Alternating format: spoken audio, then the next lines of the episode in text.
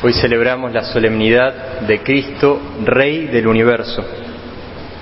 Al final de este año litúrgico, habiendo caminado este camino de las enseñanzas espirituales de Jesús desde el adviento del año pasado, celebramos que Jesús es el verdadero Señor, que Él es el legítimo Rey, el dueño, el Señor del universo, porque Él triunfó sobre las fuerzas del pecado, de la muerte y del mal.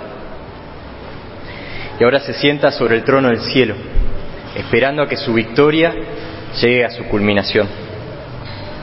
Pensando en esta verdad de fe y en esta fiesta, me acordé de una escena de un libro que seguramente algunos habrán escuchado o vieron las películas, de El Señor de los Anillos, de Tolkien, un libro de fantasía épica.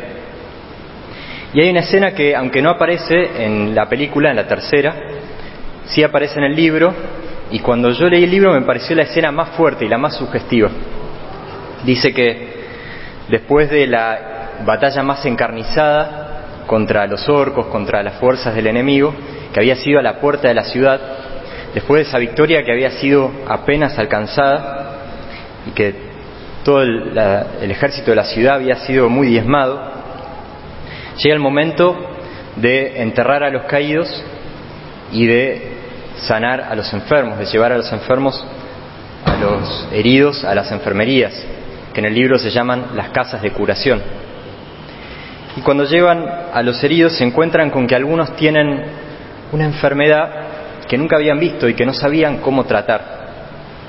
Más allá de las heridas físicas, las personas que habían sido atacadas por los jinetes negros tenían un mal que llamaban la sombra negra. Dice que los que tenían este mal caían en un sueño muy profundo, un sueño oscuro y desesperante, y se iban enfriando y enfriando y así morían. Y los curadores estaban desesperados porque no sabían cómo tratar este mal. Entonces una anciana de la ciudad se acuerda un dicho, un dicho antiguo, dice, las manos del rey son manos que curan, y así será reconocido el legítimo rey. Las manos del rey son manos que curan. Ella dice, ojalá tuviéramos un rey, una ciudad donde todavía estaban esperando al rey. Ella no sabía, ninguno ahí sabía, que a las afueras de la ciudad, en el campamento, estaba Aragorn, que era el legítimo rey, pero todavía no había llegado el momento de reclamar su trono. Entonces Aragón, durante la noche, entra en la ciudad, encapuchado para no llamar la atención, para que nadie lo reconozca, va a las casas de curación, porque él también conocía el dicho, las manos del rey son manos que curan, y así será reconocido el legítimo rey. Y estaba enfermo el capitán más importante de la ciudad, Faramir, y ahí va primero. Y así lo describe Tolkien. Arrodillándose junto a la cabecera de Faramir, Aragorn le puso una mano sobre la frente. Y todos los que miraban sintieron que allí se estaba librando una batalla. Pues el rostro de Aragorn se iba volviendo gris de cansancio y de tanto en tanto llamaba a Faramir por su nombre como si caminara en un valle remoto y sombrío, llamando a un amigo extraviado. De pronto Faramir se movió, abrió los ojos y miró largamente a Aragón, que estaba inclinado sobre él. Y una luz de reconocimiento y de amor se le encendió en la mirada y habló en voz baja. Me has llamado, mi Señor. He venido. ¿Qué ordena mi rey? No sigas caminando en las sombras. Despierta, dijo Aragón. Así estarás preparado cuando yo regrese. Estaré, Señor, dijo Faramir. ¿Quién se quedaría acostado y ocioso cuando ha retornado el rey? Y pronto corrió la noticia de que el rey se encontraba en verdad entre ellos y que luego de la guerra traía la sanación.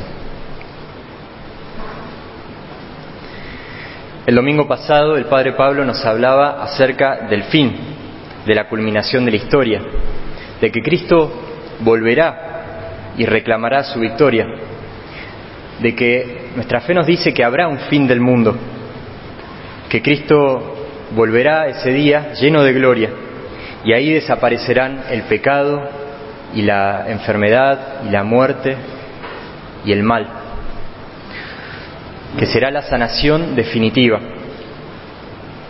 Como en este libro, nosotros también estamos a la espera del retorno del Rey, de nuestro líder, que traerá la sanación en sus manos. Nuestra fe es profundamente optimista y es más entusiasmante incluso que libros como estos, libros de fantasía épica. Es más entusiasmante porque es real, porque es verdad. Y por eso nuestra fe contiene una semilla de esperanza que tiene muchísima fuerza. Pero para que se despierte y surja con toda su fuerza esa semilla de esperanza, tenemos que poder reconocer que Cristo es nuestro Rey.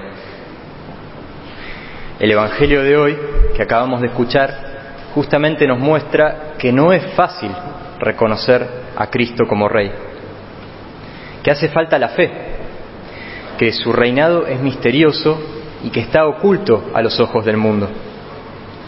Él mismo decía recién, mi reino no es de este mundo. Tratemos de imaginar esta escena. Jesús acaba de ser flagelado, acaba de recibir el castigo de un esclavo y su cuerpo está demacrado y se presenta así ante el hombre más poderoso de la región, ante el procurador romano, coronado de espinas, lastimado, frente a Poncio Pilato.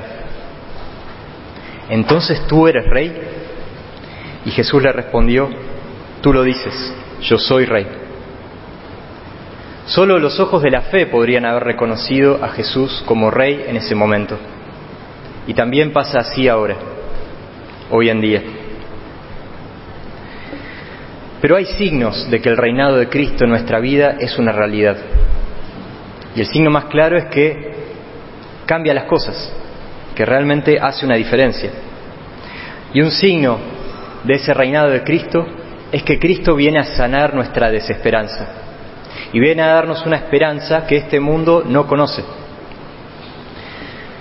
Razones para la desesperanza nunca faltan y nunca faltaron en el mundo. Pero pienso que en estos años venimos especialmente cargados con ellas. La pandemia, las tragedias que suceden, que uno lee en los diarios, las tensiones políticas, especialmente en este tiempo, las nuevas ideologías que avanzan, cambios que uno no esperaría. Conozco muchas personas que tomaron la resolución, la decisión de dedicar un tiempo más limitado a leer las noticias, porque se dan cuenta de que les hacía mal de que les robaba la esperanza. Pero cuando un hombre o una mujer de fe reconocen a Jesucristo como el rey de sus vidas, como el rey de la historia, como el líder, cuando reconocen que Él es el que está en control, que Él es el que tiene el poder, eso te llena de esperanza. Porque significa que el motor más profundo que mueve la historia, que el que tiene las riendas del futuro no es una pandemia, no es la biología, no es los políticos, no es ninguna de las maldades de las que son capaces los seres humanos, sino que es el amor de Cristo, nuestro Rey. Y esa mirada de fe te permite relativizar un poco todo lo demás. Como decía San Pablo VI, Solo el reino de Dios es absoluto. Todo lo demás es relativo. En una encíclica, un escrito del Papa Benedicto XVI, dedicado totalmente al tema de la esperanza, se llama Spe Salvi, se lo recomiendo, es muy bueno. Él dice ahí que a partir de la venida de Cristo, sabemos que no son los elementos del cosmos, las leyes de la materia, lo que en definitiva gobierna el mundo y el hombre, sino que es un Dios personal quien gobierna las estrellas, es decir, el universo. La última instancia no son las leyes de la materia y de la evolución, sino la razón, la voluntad, el amor, una persona. Hace un par de días hablaba con un hombre de fe, un hombre ya mayor, que me decía lo siguiente, me decía, me doy cuenta de que a medida de que me pongo más viejo, cada vez me emociono con más facilidad. Y doy fe de que es un hombre que se emociona mucho. Me decía, pero no puedo no emocionarme. Si Él es tan bueno, si Él nos quiere tanto, y si lo que viene después sabemos que es mejor que lo que vino antes. Y me llamó mucho la atención, porque muchas veces se escucha decir que la esperanza es propia de la juventud y que es más difícil encontrar mucha esperanza en personas mayores, porque ya no esperan nada más de la vida. Pero este hombre irradia una esperanza, una visión tan esperanzada de la vida, y eso brota de su fe y de su amor por Jesús. Cristo Rey del universo viene a sanarnos a nosotros de nuestra sombra negra. Viene a sanarnos de una mirada oscura, de ver la vida sin esperanza. Él también nos dice a nosotros, no sigas caminando en las sombras, despierta. Aunque todavía no llegó el momento de su manifestación final, de reclamar su victoria definitiva, los que tenemos fe en Él ya podemos experimentar su victoria en nuestra vida. San Pablo dice que en la esperanza estamos salvados. Y eso nos llena de fuerzas, nos levanta. Como dice otra parte en la palabra de Dios, los que esperan en el Señor renuevan sus fuerzas, despliegan alas como las águilas, corren y no se agotan, avanzan y no se fatigan. Para vivir esta semana en esta clave, podemos hacer el ejercicio de, en oración, iluminar todas aquellas situaciones que nos causan desesperanza o tristeza con esta verdad de fe. Jesús es mi Rey. Jesús es Rey del universo. Suya es la victoria. Y por eso habrá victoria en esta situación, porque estoy en sus manos y nadie arrebata nada de sus manos.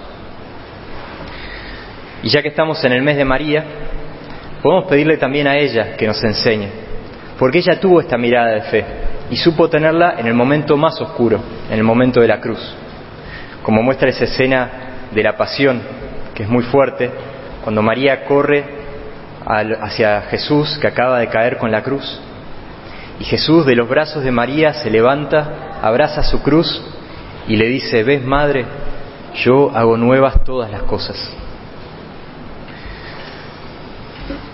Jesucristo es Rey del universo. Habiendo completado este camino, este ciclo del año litúrgico, podemos irnos con esta certeza. Él es nuestro Rey. Y por eso, como dice un salmo, espera en el Señor y sé fuerte. Ten valor y espera en el Señor.